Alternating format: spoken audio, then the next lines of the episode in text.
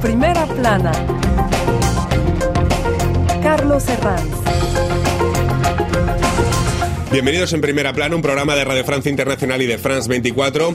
Esta semana ponemos el foco en la Amazonía y en las nuevas promesas hechas para poder salvar el, el pulmón del mundo, hechas por Lula y por Petro. Nos acompañan en este estudio tres invitados que ya les presento. Estefan Rostén es arqueólogo y director de investigaciones en el Centro Nacional de Investigación Científica, Laboratorio de Arqueología de las Américas. Bienvenido. Gracias.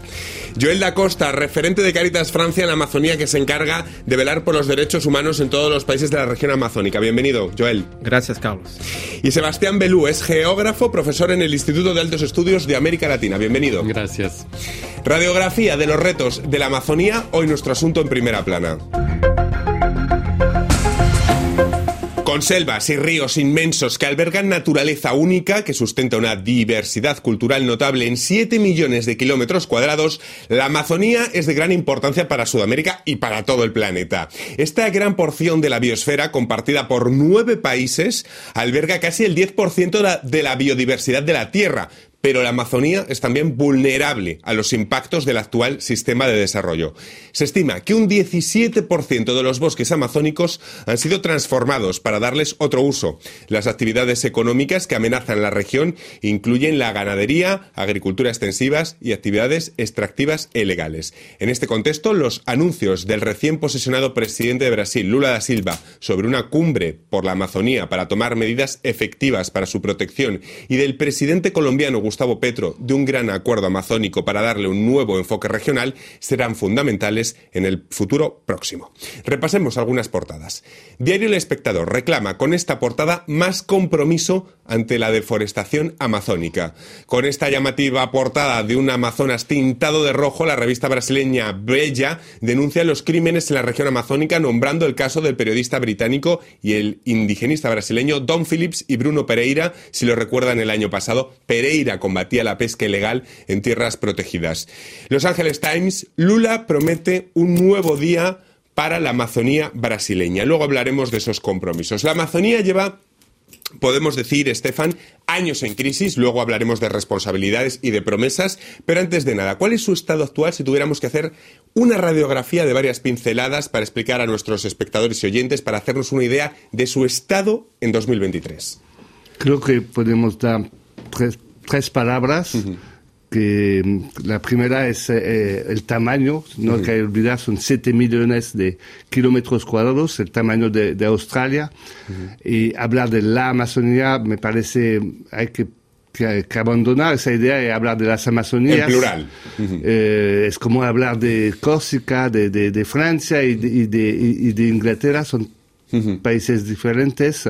La segunda es la biodiversidad, la mega biodiversidad, que es una fuerza, pero también una debilidad, porque con esa eh, mega di- diversidad, biodiversidad, eh, el- es un mundo frágil que se está perdiendo y vamos a pasar en poco tiempo en la al lado oscuro de, de- de- de nuestro impacto sobre la Amazonía. Y para acabar, es- me parece importante de hablar también de la etnodiversidad.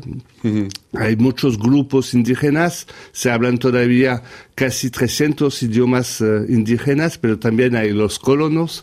Y eh, es un, un asunto, di- digamos, un poquito difícil porque es un, un- un- un lugar tropical que no conocemos tanto y nunca escuchamos a los habitantes que tienen que... eh, eh, y eso creo que es el cambio para entender mejor la Amazonía. Precisamente de los habitantes, de los pueblos autóctonos y sobre todo, digamos, el negociado de Joel, ¿no? Sí, no, lo que acaba de decir Stefan eh, creo que es importante, es mostrar que en Amazonía es una Amazonía diversa, a donde bueno, hay más de 500 pueblos indígenas que están viviendo allá en nueve países y hay una diversidad muy grande entre Manaus, capital. eh, gigantesca, dos millones de personas, y uh, el pueblo de Solano, por ejemplo, en el Caqueta colombiano, hay realmente eh, cosas diferentes, pero también hay puntos comunes y creo que uno de los puntos comunes en relación a los pueblos indígenas es desafortunadamente eh, todo el trabajo eh, que hacen y que reciben amenazas, amenazas que pueden ser contra sus vidas, pero también del trabajo que hacen todos los días para mejorar sus situaciones, para oír sus voces diferentes, distintas. Y vemos desafortunadamente que en, los últimos, en las últimas décadas uh -huh. hubo más de 300 muertas de, de líderes, que uh -huh. sean eh, indígenas, pero también eh, afro, también uh -huh. campesinos. Y creo que eso es lo más importante que tenemos que hablar hoy, es eso, dar la, la palabra a las voces de los territorios amazónicos. Luego hablaremos de esas amenazas, claro, 300, por ejemplo, lo que diferenciará son los casos que mediáticamente trascienden, pero ¿cuántos hay que, que, usted conoce bien y que no y que luego en los medios no, no tratamos de ello. Eh, Sebastián, eh, ¿dónde ponemos para eh, la radiografía de, del estado actual? ¿Con qué se queda? Yo creo que hay que subrayar el hecho de, de, que todo el mundo conoce que desde cuatro años Brasil no ha tomado las precauciones de vida, al contrario, uh -huh. ha sido ah, un gobierno incentivando la ocupación y la explotación de la Amazonía brasileña y lo que vemos en otros países que conforman la, la gigantesca cuenca amazónica es, son esta tendencia a explotar cada vez más la selva, los recursos minerales, las aguas, la uh -huh. fauna. Todo eso representa una amenaza para la región y uh -huh. para sus pueblos también. Según el panel científico por la Amazonía, en los últimos 36 años la región ha perdido, atención, un 17% de su vegetación nativa a causa de la deforestación. Eh, no sé, Estefan, si estamos ya ante un punto de no retorno, un punto irreversible. Hay um, algunos expertos que calculan que el punto de ruptura está entre el 20 y el 25%. ¿no? ¿Esto es no retorno ya? ¿Qué la, la, respuesta optimista o la respuesta real? Pues la verdad es que no lo sé, me hace una muy buena pregunta. Quizá la real. La real creo que ya estamos en, en este, este, punto porque sí. se habla mucho del, del, de, de, Brasil, pero sí. los otros países también están en una deforestación tremenda, eh, que sea Perú, que sea Ecuador, que sea eh, Colombia, y no sabemos tanto sobre Venezuela, pero eh, es igual.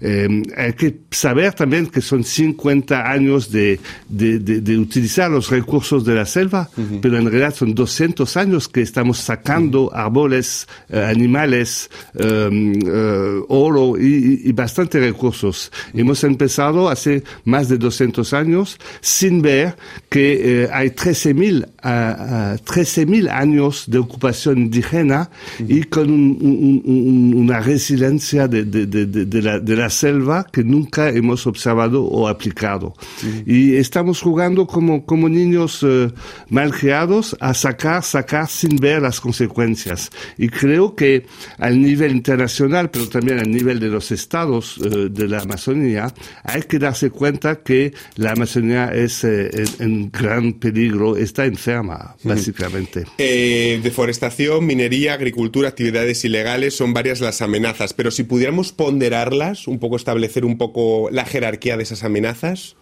Realmente es imposible. Uh -huh. ¿Por qué? Porque todas estas actividades estás, están uh, conectadas. Hay deforestación. ¿Por qué? Para hacer uh, business de agroforestería.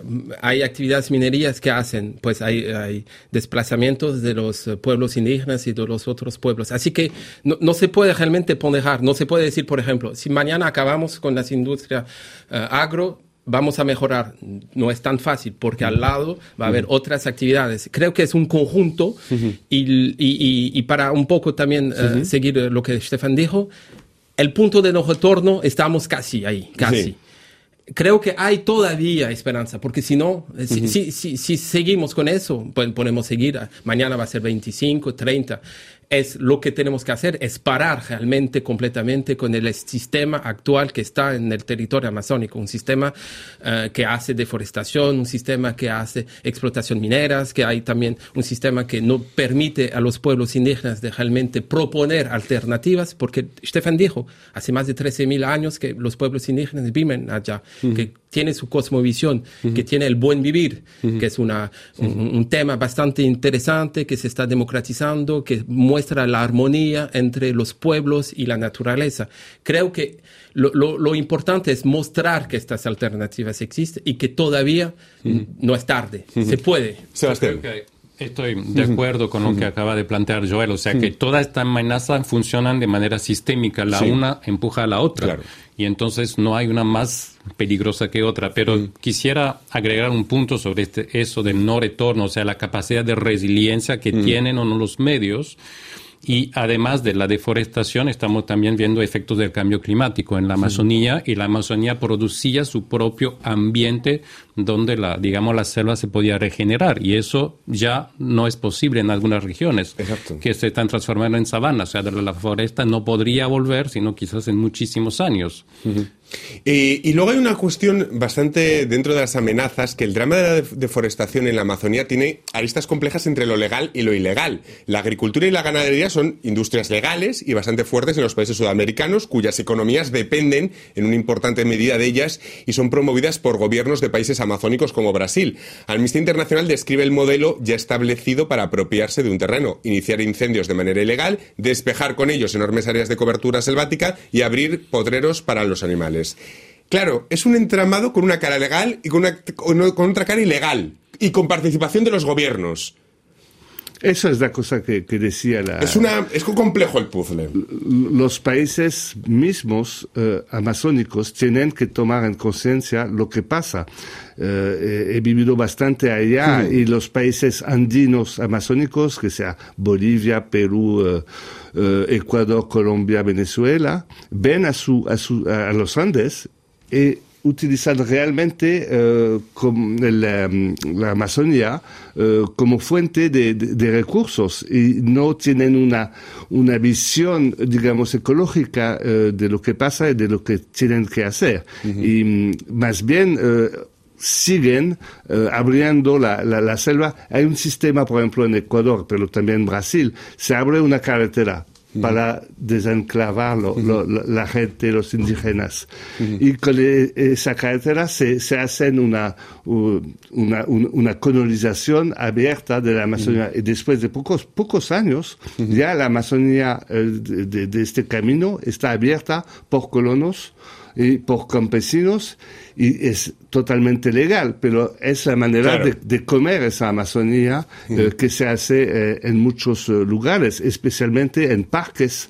Eh, si se abre una, una carretera hasta un parque indígena, se abre la, la puerta a bastante abusos. Atropellos ecológicos que además han sido cometidos por gobiernos tanto de derechas como de izquierdas. Aquí no se ha salvado nadie. Lo que, de- lo que a lo mejor cambia a partir de ahora es la conciencia ecológica desde hace poco, ¿no? Sí, sí, creo que es, es importante lo que acabas de decir, es que por- porque acabamos de ver que en Brasil y en Colombia hay em, dos presidentes que se dice em, defensores de la Amazonía. Vamos a Obviamente, ver. vamos a ver, eso está por- por ahora en el papel y sobre todo que Lula ya fue presidente durante dos mandatos y desafortunadamente no ha cambiado completamente el sistema. Durante lo- los dos mandatos Lula hubo deforestación, no tan grave como lo Como que lo de Bolsonaro, Bolsonaro. obviamente que no, pero el sistema no ha cambiado. Es por eso que veo también algunas diferencias entre Lula eh, de los dos primeros mandatos y Lula de hoy. Bueno, la conciencia que todos hemos asumido respecto eco- ecológicamente también está ahí, ¿no? eh, Exactamente, tiene Suponemos. Una presión nacional, pero también internacional bastante grande. Vamos a hacer una breve pausa en este punto y enseguida seguimos analizando la Amazonía aquí en primera plana. Hasta ahora.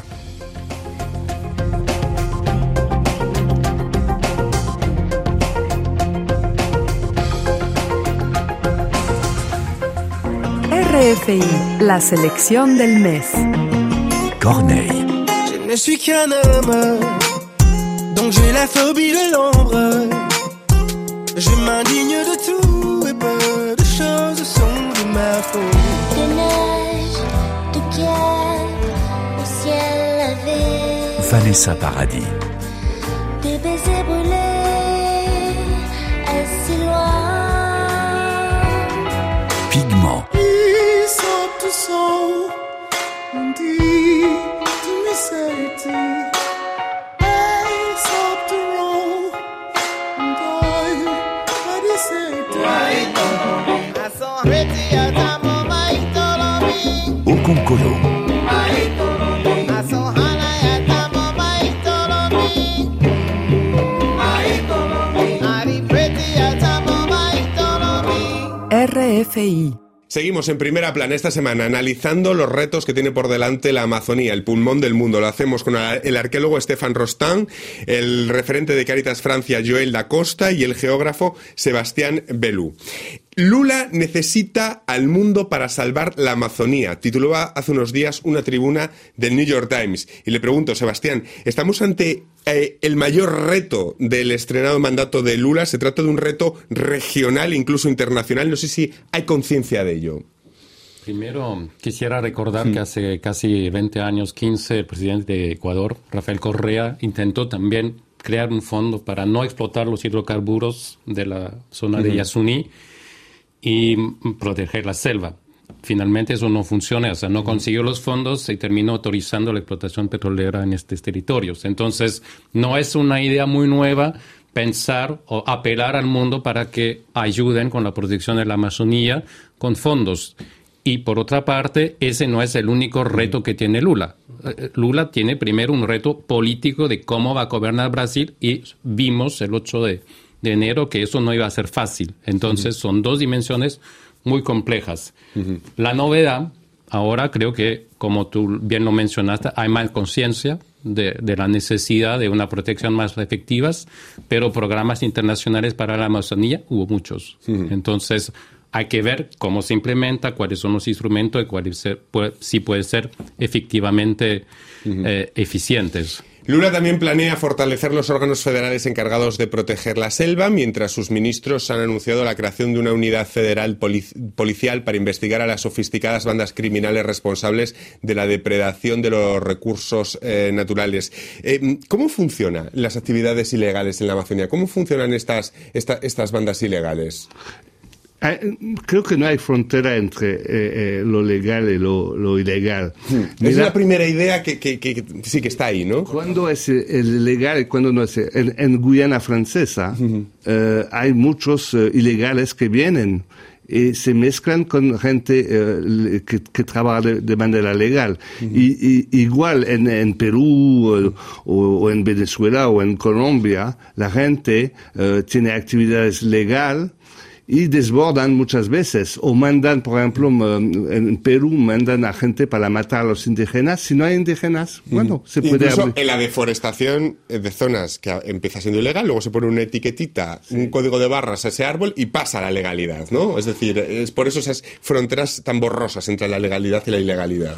Sí, es, pero son, son, claro que cada país decide de, de- de lo que hace, pero es- esa idea de abrir al mundo es necesaria, necesaria, pero al mismo tiempo hemos visto que hace eh, años que eh, la, la- la- eh, la cuestión de la Amazonía se abre al mundo y no hay tantos efectos. Y me hace pensar, eh, estuve en una COP, en un simposio para hablar del cambio climático en, la- en- en los trópicos, y había solamente europeos blancos que hablaban de eso. No había ni un solo eh, indígena para hablar de lo que saben mejor eh, de, de esa región. De, de- de- de- Y eso tal vez Lula tendrá, eh, a- puede pedir a los habitantes mismos de la Amazonia qué soluciones hay, porque esa gente sabe muchas veces las soluciones simples y locales que hay que, que, que- que tomar.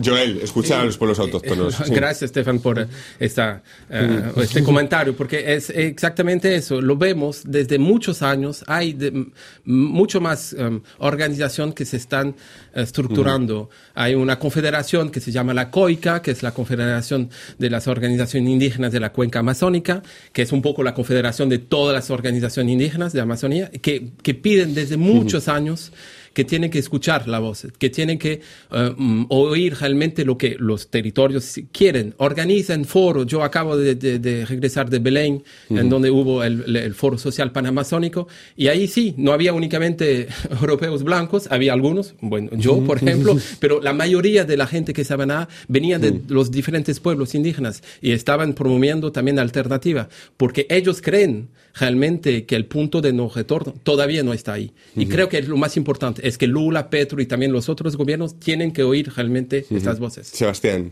Yo cu- creo que cuando hablamos también de actividades ilegales, como bien mencionó Stefan, o sea, las fronteras son muy borrosas, pero Sí. una de las causas es la, es la pobreza. Hay, que, hay que entender Sí. que la gente va a la Amazonía porque tiene la esperanza de que va a poder ganar mucha plata o algo de plata con un- estas actividades, por ejemplo, la explotación del oro. Y la otra dimensión, obviamente, la falta absoluta de control del Estado en estos territorios y la gran corrupción que existe. Pero, o sea, hay, hay causas estructurales y eso lleva también a que los pobres que vienen de las ciudades para explotar los placeres se encuentren matando, eliminando, transmitiendo enfermedades a los indios. Ha- Hay una lucha aquí entre pueblos marginados, ambos, en la sociedad brasileña, peruana, ecuatoriana. Eh, Estefan, en su caso y por sus trabajos conoce bien la Amazonía ecuatoriana. A- allí parece que el gran problema es la expansión de la minería ilegal. Las operaciones policiales en 2022 han descubierto niveles impactantes de deterioro ambiental causado por esta práctica en la provincia de Napo. En esta zona del Amazonas ecuatoriano, poco desarrollada y de difícil navegación, la minería de oro se ha expandido en un catastrófico 21.000% en las últimas dos décadas. ¿Cómo se ha producido esta expansión? Es que es muy difícil de controlar también la Amazonía. En cualquier país está al frente de, de ese problema que es tan grande que no pueden controlar todo. Y también a veces no quieren controlar las Claro. cosas.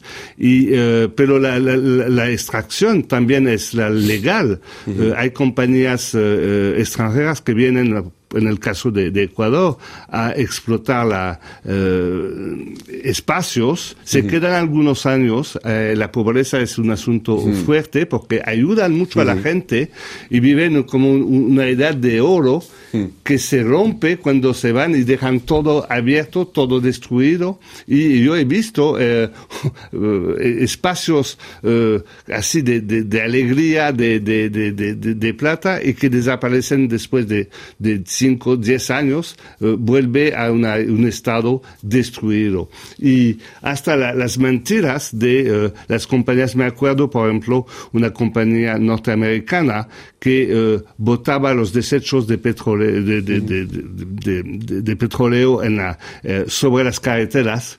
eh, que era un líquido negro feo y decía a la, a- a la gente, a los autóctonos, eh, eso es muy bueno para la piel. Eh, y la gente se ponía sobre la piel y, y sacó- y se- eh, claro que eh, eh, hubo cáncer por todos lados eh, unos 20 años después. Hay las mentiras de las compañías. Creo que siempre se habla de lo legal o lo ilegal, más bien es la, la, la, la- la- la- esta propensión extractivista que tenemos, eh, que sean compañías internacionales o nacionales que destruyen realmente a la Amazonía. Eh, a partir de esta radiografía nos gustaría además extender eh, la reflexión a, eh, a otras cuestiones ¿no? que tienen que ver con la Amazonía. Eh, ¿Creen que hay muchas ideas falsas que nos hemos fabricado aquí en Europa sobre la Amazonía, Sebastián? Porque antes le he preguntado a Sebastián ante- fuera de antena y me ha dicho todas. Sí, todas. todas. O sea, vivimos con muchas imágenes de la Amazonía, que muchas son clichés. Sí, muchos mitos también. Y hay- primero hay que decir que hay conocimiento de la, la Amazonía como conocimiento científico, pero no tanto. O sea, falta estudiar mucho más. Eh, y también porque seguimos transmitiendo esta imagen del pulmón del planeta. La Amazonía no es un pulmón. Eh, un pulmón, eh, digamos, que absorbe oxígeno y, y la, la Amazonía absorbe CO2, entonces no es un pulmón para empezar. Entonces empezamos mal. y, y- y también este mito de una riqueza, eh, digamos, inagotable que hace que la gente vaya a la Amazonía y, y, eh, no es así. O sea, la- las riquezas, las que hay, son agotables y hay que manejarlas con mucho cuidado.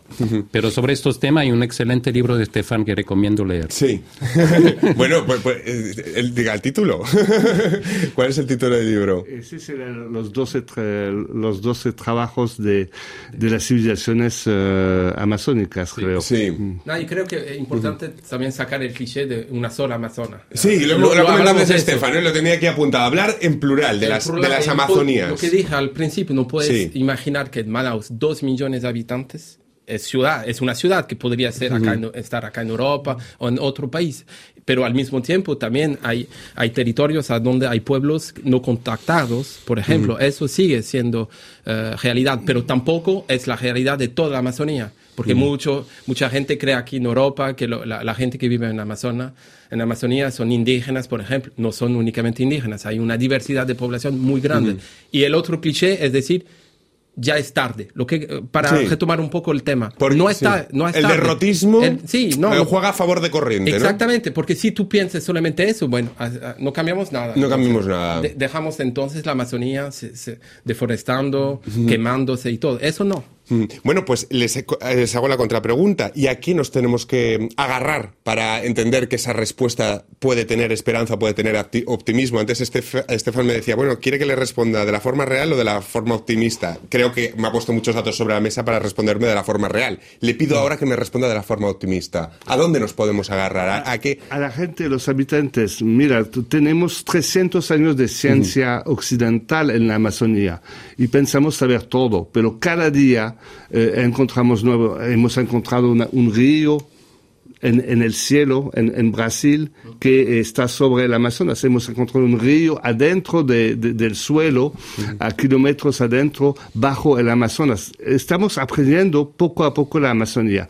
Los indígenas, lo he dicho, tienen 13.000 años y en 13.000 años de observaciones, de, de- de ciencia, porque tienen una ciencia que es diferente, que no es la nuestra, han visto cosas y tenemos que aprender de ellos eh, para para conocer más esa, e- e- esa Amazonía, pero también para encontrar soluciones eh, que siempre digo son locales más que naciona- internacionales, eh, eh, para, en- eh, para ver cuál son la- cuáles son la- las, las soluciones para salvar eh, esa Amazonía. Eso es la, la Pues respuesta. Un breve optimista. apunte final, Sebastián, que me queda muy poquito tiempo. Sí, para contrastar un poquito con lo que está diciendo Stefani, que comparto, o sea, esta la- hay la visión local y hay también una visión más regional, o sea, de Sí. todos los países de la región.